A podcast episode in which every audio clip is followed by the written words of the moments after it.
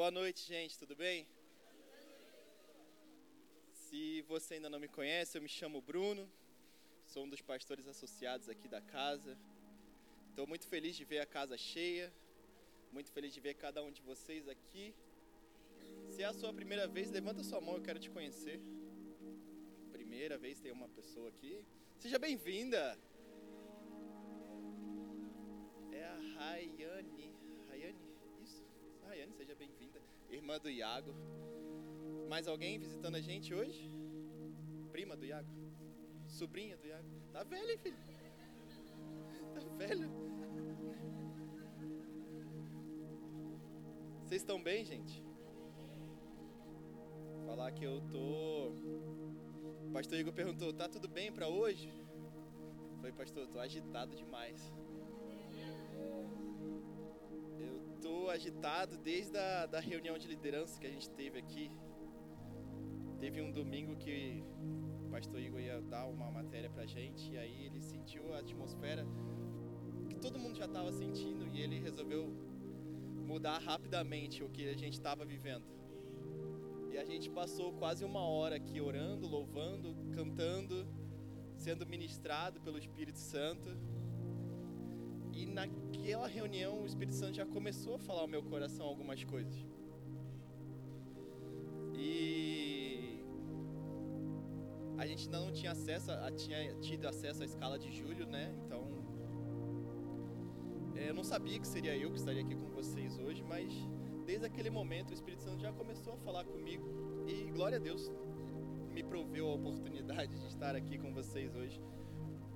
E eu queria já começar a falar algo para vocês é, que o Espírito Santo ministrou para mim naquela reunião. Deixa eu te fazer uma pergunta bem objetiva. Você estava aqui no último dia da conferência de oração? Foram quase oito horas de culto. A gente saiu daqui quase quatro horas da tarde. Chegamos aqui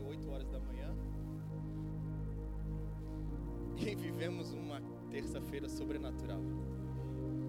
Foi um dos cultos que também fica marcado na minha memória. De tudo aquilo que a gente viveu, de tudo aquilo que a gente pôde experimentar. E a gente hoje, não sei se você sabe, mas hoje é a primeira quinta do mês de julho, então tem série nova começando. A série nova se chama Atos. Ações de uma igreja em movimento. E em conexão com isso, gente, a terça-feira de carnaval ela veio antes ou depois do dia de hoje? Gente, gente, antes. Então, o que você viveu naquele dia, ele te preparou para estar aqui hoje ou vai te preparar para o que você ainda vai viver? Já te preparou. Então eu não preciso preparar o caminho para você, você já está pronto para viver hoje aquilo que o Senhor quer fazer aqui nessa casa. E o Senhor falou claramente para mim, Bruno, aquilo que eu comecei lá na terça-feira, não foi só para ficar ali na terça-feira, cara. Não foi. Pode parecer que a gente esqueceu, pode parecer que a gente esfriou. Pode parecer, mas não é. Nós seguimos uma igreja em movimento. Nós seguimos uma igreja que empurra o pulso para o avivamento. Seja onde estivermos. E o Groups empurrando o pulso. Reunião de voluntários empurrando o pulso. Reunião de departamento empurrando o pulso. Reunião de liderança, nem preciso falar. Cultos o avivamento. Então eu não preciso perguntar se você já está pronto para o que a gente vai viver no mês de julho, porque eu já posso ter a certeza de que você está sim pronto. Se você pegou tudo que você tinha que para pegar na terça-feira e continuou alimentando isso tudo durante esses meses que passaram, e eu espero de verdade que sim. Você não tenha sido aquele que pega a semente, deixa a semente cair pelo caminho, o sol vem, torra e pronto. Não. não nós. Nós somos daquela semente que cai em terra boa e frutifica a 30, 60 e 100 por um. Você é terra boa? Amém? Vamos orar. Pai, muito obrigado. Muito obrigado pelo Teu Espírito Santo que se move em nosso meio, com tamanha liberdade, Pai. O Senhor conhece os nossos corações, o Senhor sabe, Pai, o que passa na, na, na, no nosso íntimo, Pai, de cada pastor aqui na frente, Senhor. E o Senhor sabe que entre a nossa própria vontade e a tua vontade, que seja feita a sua sempre. Entre o nosso querer e o seu querer, que seja sempre feito o seu querer. Que nós nos colocamos aqui apenas como vasos, apenas como a voz que vai ser ouvida, mas é o Senhor que fala. É o Senhor que faz, é o Senhor que ministra, é o Senhor que nos enche para que a gente possa transbordar sobre o teu povo. E que hoje não seja diferente, Pai. Que aquilo que o Senhor já tem ministrado ao meu coração possa fluir através da minha vida, Pai. Que o Senhor esteja livre aqui, Pai. Se eu tiver que calar minha boca, que eu cale a minha boca. Se a gente tiver que colocar o nosso rosto no chão e apenas orar e clamar pelo teu nome, nós clamaremos pelo teu nome, Pai. Se nós tivermos que ficar aqui a noite toda cantando louvores ao teu nome, nós cantaremos louvores ao teu nome. Porque nós estamos em movimento. Nós estamos em movimento e nós não estamos sem direção, nós estamos rumando ao Senhor. Nós olhamos para o Senhor, nós nos inspiramos no Senhor, nós temos expectativas no Senhor.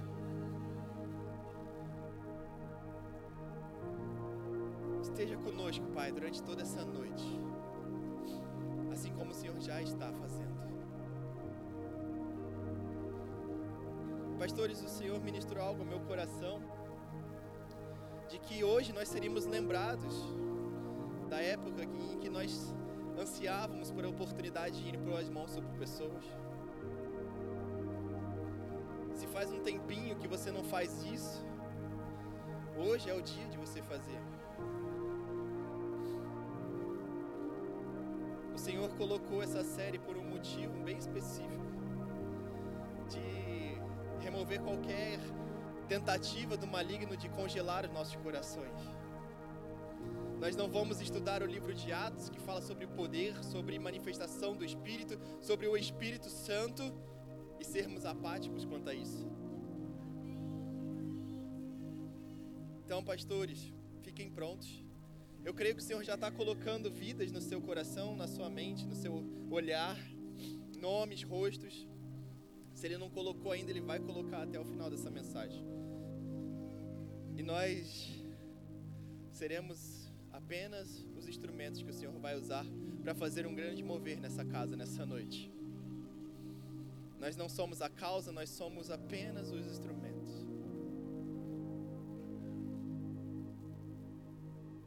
Obrigado, Espírito Santo, pela tua doce presença. Te agradecemos, te agradecemos, te agradecemos, Pai. Amém. Gente, eu amo, amei esse formato de novas séries, da gente conseguir estudar juntos a palavra. É quase que estarmos em, em muito familiar, né, o ambiente gostei muito de como a gente leu Lucas e aí os pastores iam, ressaltavam os pontos que chamavam a atenção. E poxa, você falava, caramba, eu já li isso aí, isso nunca passou por mim. Olha a revelação que ele está tendo, deixa eu anotar para mim também. E foi muito bom a gente continuar nesse, seguindo esse modelo, seguindo essa, essa temática. E agora a gente vai estudar o livro de Atos dos Apóstolos. Nessa noite vou ser eu, mas ao longo do mês nós teremos outros pastores, outros LTPs que serão infinitamente melhor do que eu. Mas já começa a abrir lá comigo em Atos capítulo 1.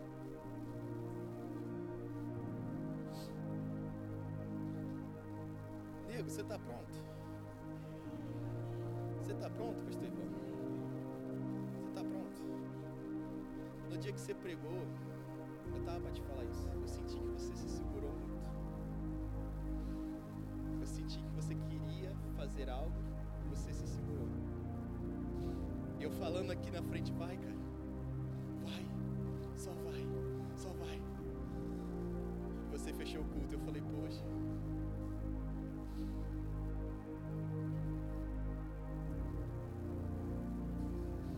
Mas hoje tem mais. Não se segura não, cara. Eu preciso do que está aí dentro. Igreja precisa do que está aí dentro.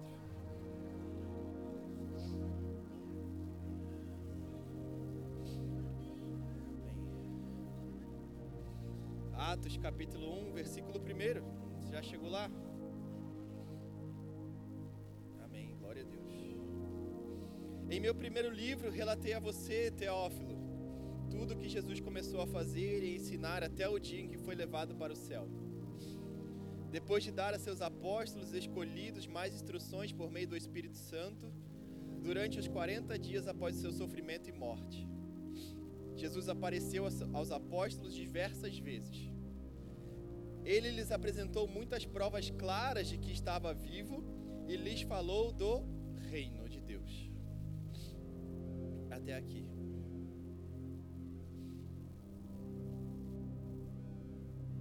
Jesus, ressurreto, vencedor, venceu a morte, ressuscitou no terceiro dia. Fez o que ele havia falado que ele ia fazer. E do jeito que ele falou que ele ia fazer. Cumpriu todas as promessas. E ele teve mais 40 dias aqui com a gente depois de ressuscitado. E olha o que Jesus falou ele lhes falou do reino de Deus. A mensagem não mudou. Ele começou o ministério, o reino de Deus. Ele desenvolveu o ministério, o reino de Deus. No final do ministério, o reino de Deus. Ressuscitou o reino de Deus. É fundamental que a gente entenda que isso é fundamentalmente importante. Não temos como tratar as coisas de qualquer forma, estamos falando do reino de Deus. Jesus se ocupou durante 40 dias, após ressurreto. Ele podia falar: gente, faz isso, faz isso, faz aquilo, eu quero a minha igreja dessa forma, dessa forma, dessa forma. Agora eu já provei para vocês que eu sou o Messias. Vocês confiam em mim agora? Existe alguma dúvida ainda? Ele não deixou dúvida. Ainda fala que ele apresentou muitas provas claras de que estava vivo. Imagina que provas eram essas, ele já estava falando comigo. Que mais, que prova mais que eu preciso? Mas não, ele não deixou sombra de dúvida de que era ele mesmo. De que era o Messias falando com os seus discípulos. Ele falou: Gente, estão convencidos que sou eu? Então agora vamos voltar ao que importa: o reino importa. O reino importa. Não houve mudança de assunto, não houve mudança de tópico. Jesus não trouxe algo totalmente novo para eles, mas ele trouxe de uma maneira nova. Mas o assunto era o mesmo: o reino de Deus. Continuando, certa ocasião, enquanto comia com eles, deu-lhes a seguinte ordem: Não saiam de Jerusalém até o Pai enviar a promessa. Conforme eu lhes disse antes, João batizou com água, mas dentro de poucos dias vocês serão batizados com o Espírito Santo.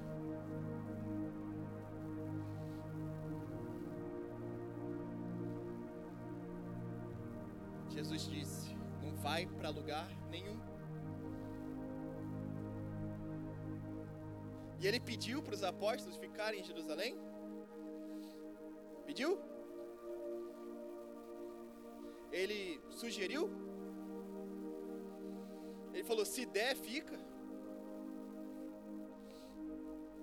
Ele lhes deu a seguinte ordem. Era que a parada estava para ficar séria não sai. Não sai. Jerusalém.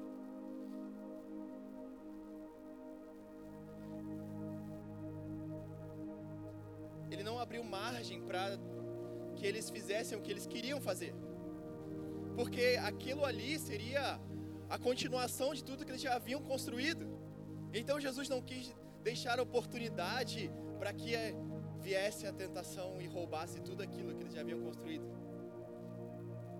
Então a ordem foi muito clara: não sai de Jerusalém, até o Pai enviar a promessa.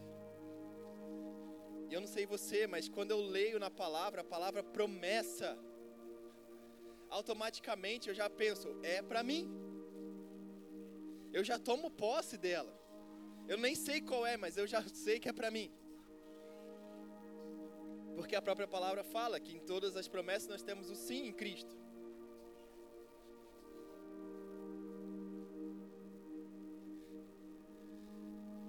Então, não desista da sua promessa. Se você tem promessa, não saia de Jerusalém. E o não saia de Jerusalém para você significa uma coisa, para mim significa outra. Mas não é uma sugestão, é uma ordem. Continua Continua. Porque se deixar, a gente fica xoxo, fica chateadinho, fica tristinho, magoadinho. Mas quando Jesus fala sobre receber promessa, ele não abre espaço para a nossa carne se manifestar. Ele dá ordem e ele fala: vai acontecer. Não tem carne nessa, nessa frase. Não tem nada interferindo nessa frase. Tem apenas Jesus falando uma ordem e uma promessa.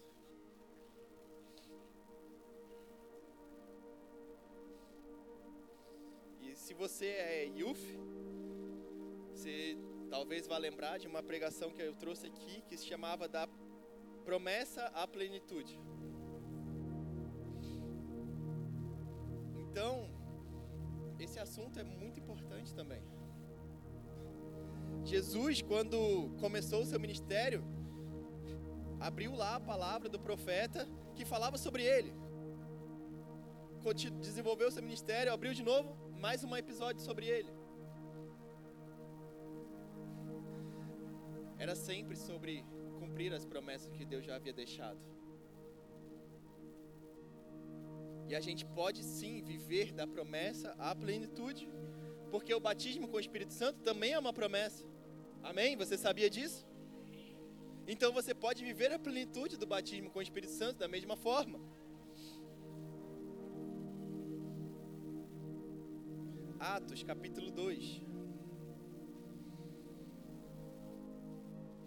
Na continuação do capítulo 1, eles escolhem quem ia ficar no lugar de Judas, que também, para variar, foi uma promessa de que um dos discípulos iria trair Jesus, de que ele, deve, ele deveria ser substituído. Pedro fala sobre isso. E quando começa o 2, no 2, versículo 1, chegando o dia de Pentecostes, estavam todos reunidos num só lugar. De repente veio do céu um som como um vento forte e encheu toda a casa na qual estavam assentados e viram que parecia línguas de fogo que se separaram e pousaram sobre cada um deles. Todos ficaram cheios do Espírito Santo e começaram a falar em outras línguas conforme o Espírito os capacitava. E algo que o Espírito falou comigo, Bruno, poderia ser qualquer coisa tocando os discípulos ali naquele momento. Uma língua de água, uma língua de vento, uma língua de areia no meio do deserto, uma língua de azeite. Poderia, não poderia? Estou viajando? Foi língua de fogo. O que, que isso prova pra gente? Que quando você é tocado por uma língua de fogo, é para você continuar queimando é para você não cair no esfriamento. O esfriamento é o oposto do fogo. Onde tem gelo, não tem fogo. Eles não convivem juntos.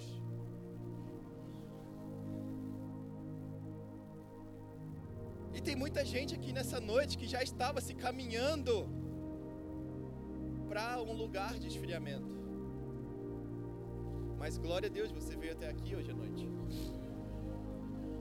Para escutar que quando você é batizado com o Espírito Santo, é um batismo de fogo, não é um batismo de gelo. Você não é tocado para ficar. Não. Falei com um liderado meu. Falei, cara, fica pronto.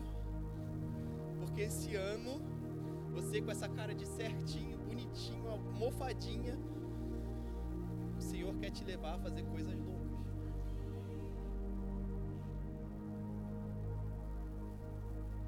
Eu quero ver essas coisas loucas que vão acontecer, porque eu sei que elas vão acontecer. As coisas loucas é o que está falando aqui. Se você continuar lendo, vão falar: esse cara é tão bêbado, estão falando nada com nada.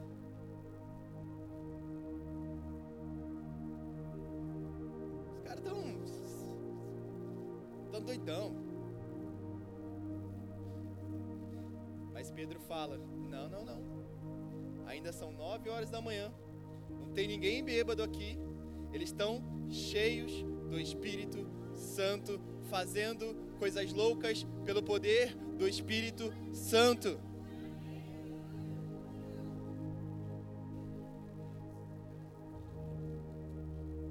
E uma vez eu assisti uma pregação de um pastor que eu cresci ouvindo ele, e ele falou: Eu sei que a Bíblia chama Atos dos Apóstolos, mas se a gente puder chamar de atos do Espírito Santo também fica legal, não fica? Porque ele é o protagonista. Ele toma a frente. A partir do momento que os apóstolos se tornam cheios do Espírito, é na direção que o Espírito leva eles. Eles começam a fazer coisas loucas. Que só quem é cheio do Espírito Santo pode fazer coisas loucas. E a partir do 14, Pedro começa a pregar, a falar, a explicar, a, a mostrar para quem estava ali, não estava acreditando no que estava vendo. Gente, o que vocês estão vendo é algo que já foi falado há muito. A gente só está vivendo hoje, mas já foi falado lá atrás. Então não, não fica com medo não, não se assusta não. Joel falou, o profeta Joel falou. Ele, Pedro ainda enfatiza, Jesus falou. E ele ainda faz questão de lembrar eles. Jesus, o mesmo Jesus que vocês mataram e soltaram da prisão em troca de um ladrão. Que bancada. ver uma promessa se cumprindo na sua frente e você lembrar que você soltou um ladrão.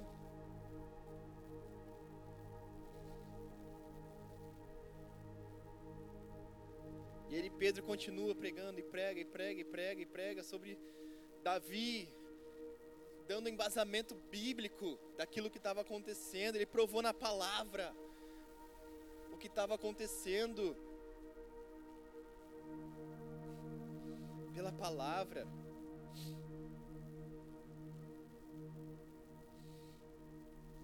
E na, no versículo 37,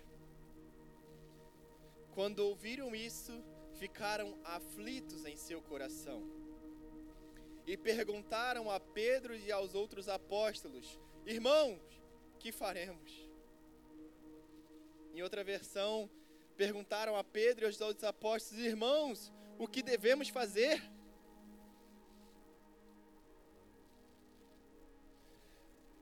E essa pergunta, meu irmão, minha irmã, cheio do Espírito Santo, a gente vai começar a ouvir muito de aqui para frente. Cada vez menos as pessoas sabem o que fazer, o que ser.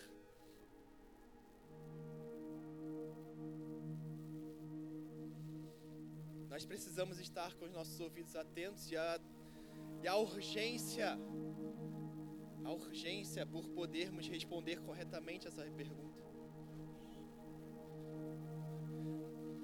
Gente, me dá aflição quando eu tô Instagram e aí vem aqueles vídeos sobre gêneros. Eu fico com o coração muito arrebentado. Porque nitidamente as pessoas estão sendo enganadas, elas não sabem quem elas são. Ah, eu nasci assim, mas eu não me identifico assim, eu sou assado, eu sou assim, eu sou assado. Você é. Se você não sabe quem você é, você não sabe o que você está fazendo da sua vida, você não sabe para onde você vai, você não sabe o que você tem que fazer. Primeira coisa que você precisa saber é quem você é. E as pessoas não estão sabendo responder quem eu sou.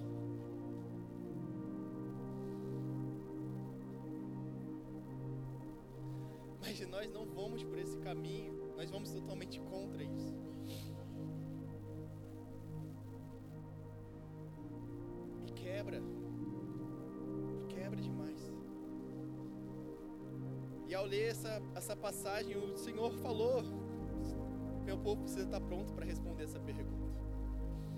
Porque se alguém chegar para você e falar, João, o que, que eu tenho que fazer agora, cara? Você vai falar o quê? Poxa, eu ligar pro meu pastor. Vou perguntar o que, que tu tem que fazer. Eu sei que não. Tu é brabo. Vai fazer a mesma coisa que Pedro fez. Arrependa-se! Ei, hey, sai dessa vida, cara. Muda essa vida, cara. Não continua nessa não, cara. Volta para o caminho. Você vai saber responder se alguém te perguntar: o que, que eu tenho que fazer? Não? Ou sim? Gente, eu estou falando, vocês vão ouvir essa pergunta. Eu preciso que vocês estejam prontos para responder ela.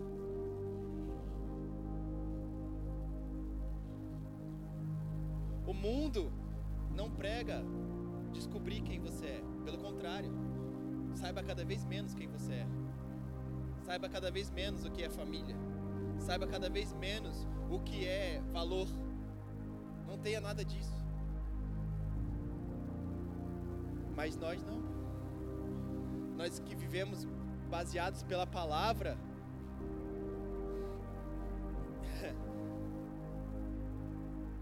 Esses dias eu vi um vídeo de um cara falando, não, o que é, esse movimento está tentando fazer é calar a voz, é as pessoas nunca mais ouvirem sobre Jesus.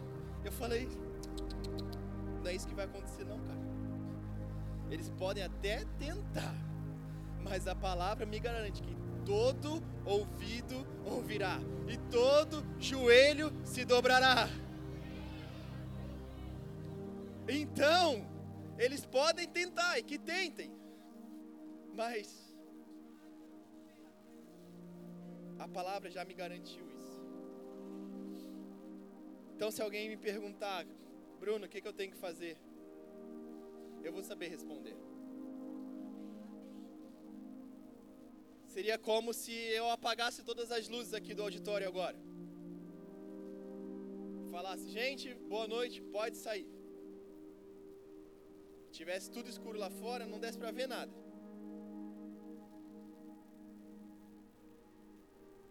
Provavelmente você ia canelar algumas cadeiras.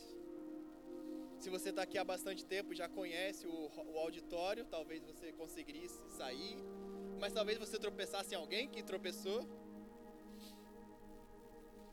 Essa é a analogia de como o mundo está vivendo. Pessoas vivendo no escuro. E nós sabemos o caminho, nós sabemos onde liga a luz. Nós somos aqueles que sabem dar a direção. Não porque há algo em mim, eu não sei, não, não sou eu o caminho, mas eu sei quem é o caminho. Só existe um caminho.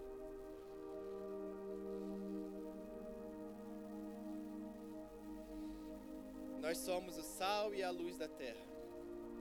Precisamos estar atentos e prontos para responder a essa pergunta: o que eu devo fazer? Seguindo Atos 2, 42. Todos se dedicavam de coração ao ensino dos apóstolos, à comunhão, ao partir do pão e à oração. Havia em todos eles um profundo temor e os apóstolos realizavam muitos sinais e maravilhas. Esse texto é a primeira vez que vocês estão ouvindo aqui na igreja, né? Se você já é membro, você ouve no curso de membresia. Se você é voluntário, você ouve no treinamento voluntário. Você é líder, você vai escutar a gente falando sempre sobre ele. Nós somos essa igreja que se dedica ao ensino, que se dedica à comunhão, à oração. E nós temos visto também sinais e maravilhas. Esse texto tem que estar sempre na nossa memória para a gente ser lembrado do que é de fato ser uma igreja apostólica.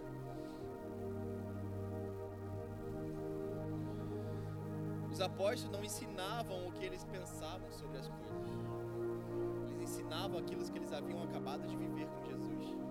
Eles ensinavam o que Jesus pregou, eles ensinavam o que eles conheciam da palavra. Eles se dedicavam ao ensino dos apóstolos pela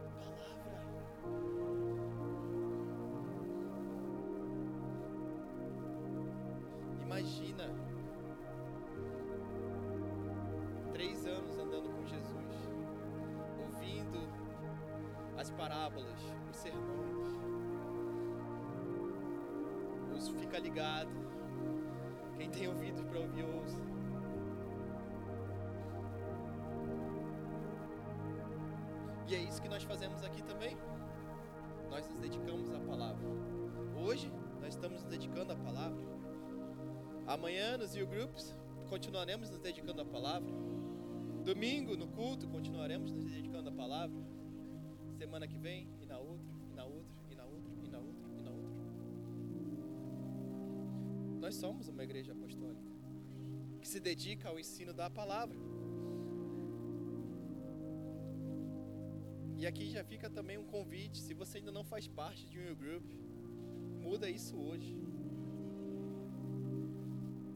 De verdade, não tem desculpa. Pode me falar o que você quiser. Procure o grupo, viva em comunhão com seus irmãos. Deixa essas oportunidades passarem, não. É muito mais fácil ficar na sua casa chorando, ah, mas eu não faço amizade, eu não conheço ninguém.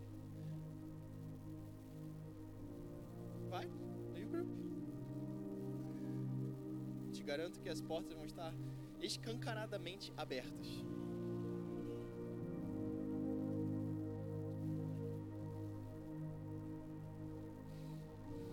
Amém? Vamos continuar. Atos capítulo 3 agora. Está sendo bom para você? Está absorvendo alguma coisa? Fica ligado. Versículo 1: Certo dia, por volta das três da tarde, Pedro e João foram ao templo orar. Um homem aleijado de nascença estava sendo carregado. Todos os dias ele era colocado ao lado da porta chamada Formosa, para pedir esmolas a quem entrasse no templo. Quando ele viu que Pedro e João iam entrar, pediu-lhes dinheiro. Pedro e João se voltaram para ele. Olhe para nós, disse Pedro. O homem fixou o olhar neles, esperando receber alguma esmola. Pedro, no entanto, disse: Não tenho prata nem ouro, mas lhe dou o que tenho. Em nome de Jesus Cristo Nazareno, levante-se e ande. Então Pedro segurou o aleijado pela mão e o ajudou a levantar-se. No mesmo instante, os pés e os tornozelos do homem foram curados e fortalecidos. De um salto, ele se levantou e começou a andar. Em seguida, caminhando, saltando e louvando a Deus, entrou no templo com eles.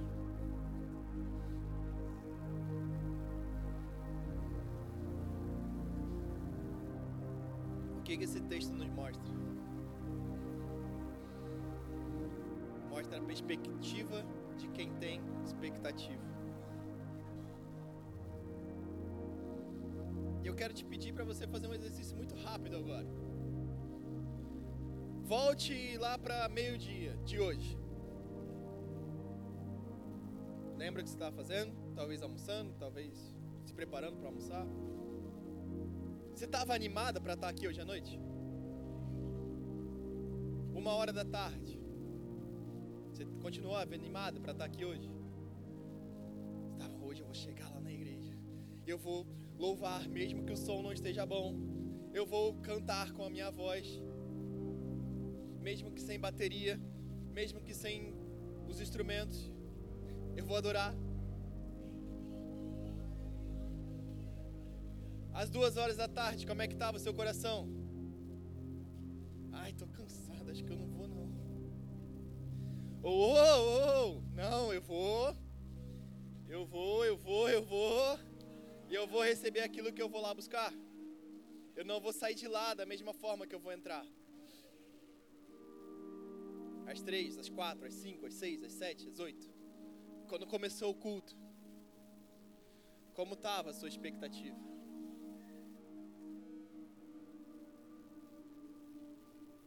Isso é, não serve só para hoje, serve para sempre. Nosso pastor fala: o culto não começa aqui, começa na sua casa. Simples. Então você não deixa para criar expectativa para algo aqui. Você já cria expectativa por antecedência. Se o que eu vivi lá na terça-feira de carnaval foi bom, o que eu vou viver hoje vai ser muito melhor. Se na outra semana, muito melhor. Na outra, e na outra, e na outra. Porque Deus não se cansa, Ele não esgota a, a, a manifestação dele. Não, o que ele fez lá ficou lá e agora a gente vai ter cultos medianos, mornos e amém. Terrível engano seu. Não venha para cá achando que vai ser só mais um culto. Não venha para cá achando que vai ser um culto mediano. E não é por quem vai estar tá aqui na frente, não. pouco importa quem esteja aqui na frente. Pode não ter ninguém aqui na frente. Se a gente abrir aquela porta e ficar em silêncio no nosso lugar e o Espírito Santo resolver se manifestar no nosso meio, não precisa nem de música. Não venha para a igreja sem expectativa. Não venha para a igreja esperando esmola, mas quando na verdade você precisa de cura. A esmola vai te ajudar, no máximo, a comer um pão ali depois. Mas ser completamente curado vai mudar a sua vida de uma vez por todas. e o Espírito Santo, ele é ilimitado, querido. Ele é ilimitado no seu poder. Não vem apenas esperando moedas, vem esperando transformação de vida. Glória a Deus. O Pedro e João foram muito graciosos com, a, com o aleijado. Falaram, cara, beleza, você, tem, você quer moeda, mas moeda eu não tenho, mas toma aqui. Imagina se ele fosse para Pedro e João e fala: me cura. Imagina se ele olha para Pedro e João e fala: Caraca, esses dois estavam com Jesus, Jesus curava. Então, tem alguma coisa com eles aí. Eles são discípulos de Jesus, então eu quero a cura.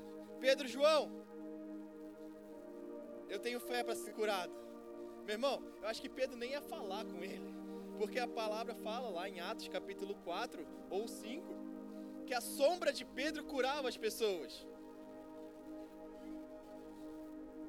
O que que tinha nessas pessoas de especial? Fé, expectativa. É a história da mulher do fluxo de sangue. Se eu somente tocar na orla do manto dele, eu não quero falar com ele, eu não quero parar ele, eu não quero pegar na mão dele, a orla do manto dele tá bom para mim. E essa passagem é maravilhosa.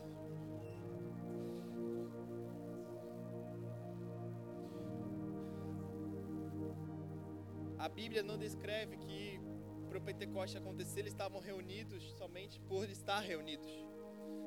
Não, como eu falei, foi uma ordem de Jesus: não saia daqui. Fiquem prontos até o cumprimento da promessa. Estar reunido é estar alinhado. Estar alinhado era estar em unidade.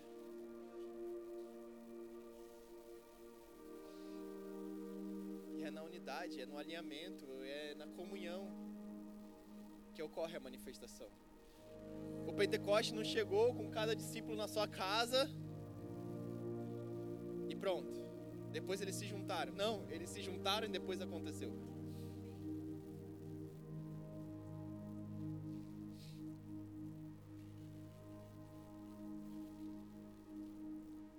O restante do capítulo 3 também é uma passagem de Pedro, já dentro do templo agora.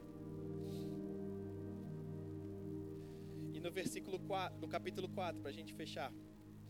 Versículo 7. Para você ter uma ideia, depois da pregação de Pedro, novamente, prende eles, pega eles, amarra eles. Vamos segurar eles, tentar calar. No 7 diz o seguinte: Mandaram trazer Pedro e João e o interrogaram: Com que poder e em nome de quem vocês fizeram isso? Então eles já sabiam que existia um nome que existia um poder. Porque eles não perguntaram, por que vocês fizeram o que fizeram? Não. É com que poder e em nome de quem? Eles já reconheciam a fonte de tudo aquilo. Cheio do Espírito Santo, Pedro lhe respondeu: Autoridades e líderes do povo, estamos sendo interrogados hoje porque realizamos uma boa ação em favor de um aleijado. E os senhores querem saber como ele foi curado. Saibam os senhores e todo o povo de Israel que ele foi curado pelo nome de Jesus Cristo, o Nazareno, a quem os senhores crucificaram, mas a quem Deus ressuscitou dos mortos. Pois é a respeito desse Jesus que se diz: a pedra que vocês, os construtores, rejeitaram, se tornou a pedra angular. Não há salvação em nenhum outro, não há nenhum outro nome debaixo do céu em toda a humanidade por meio do qual devamos ser salvos. Quando os membros do conselho viram a coragem de Pedro e João, ficaram admirados, pois perceberam que eram homens comuns, sem instrução religiosa formal.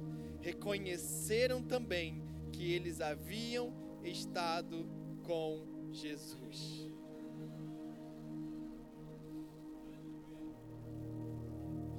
As pessoas precisam reconhecer que a gente anda com Jesus. As pessoas precisam reconhecer que nós temos um Cristo que rege a nossa vida, que guia a nossa vida, que é o nosso Senhor, está sobre a nossa vida. As pessoas precisam saber.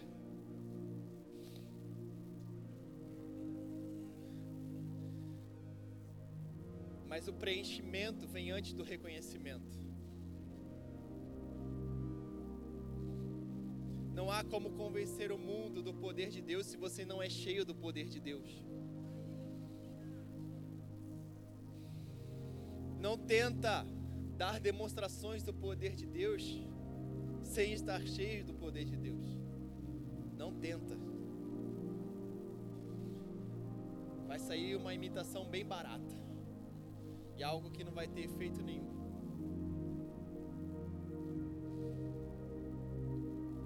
E Pedro ele fala, gente, tudo que a gente fez e faz e pode fazer, só tem uma pessoa que é responsável, é Cristo.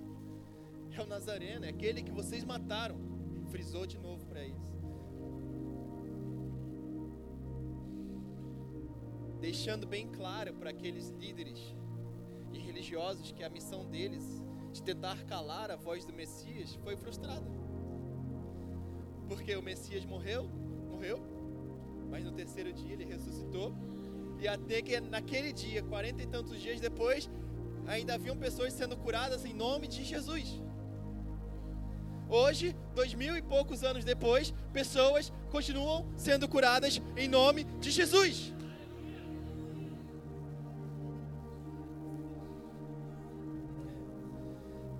E Pedro falou: não tem outro, não tem outro, não existe nada que se compare não existe.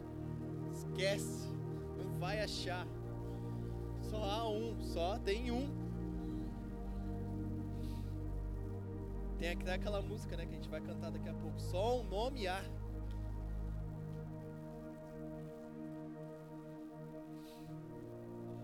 Não há outro, gente. Pedro afirmou e a gente consegue saber isso hoje com toda certeza. Não há salvação em nenhum outro.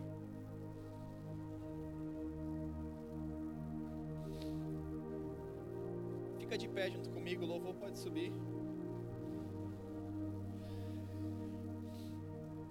Se falarem, todos os caminhos levam a Deus. Negativo.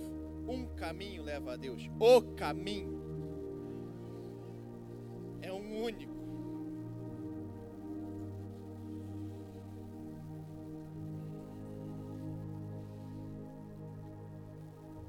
Feche seus olhos.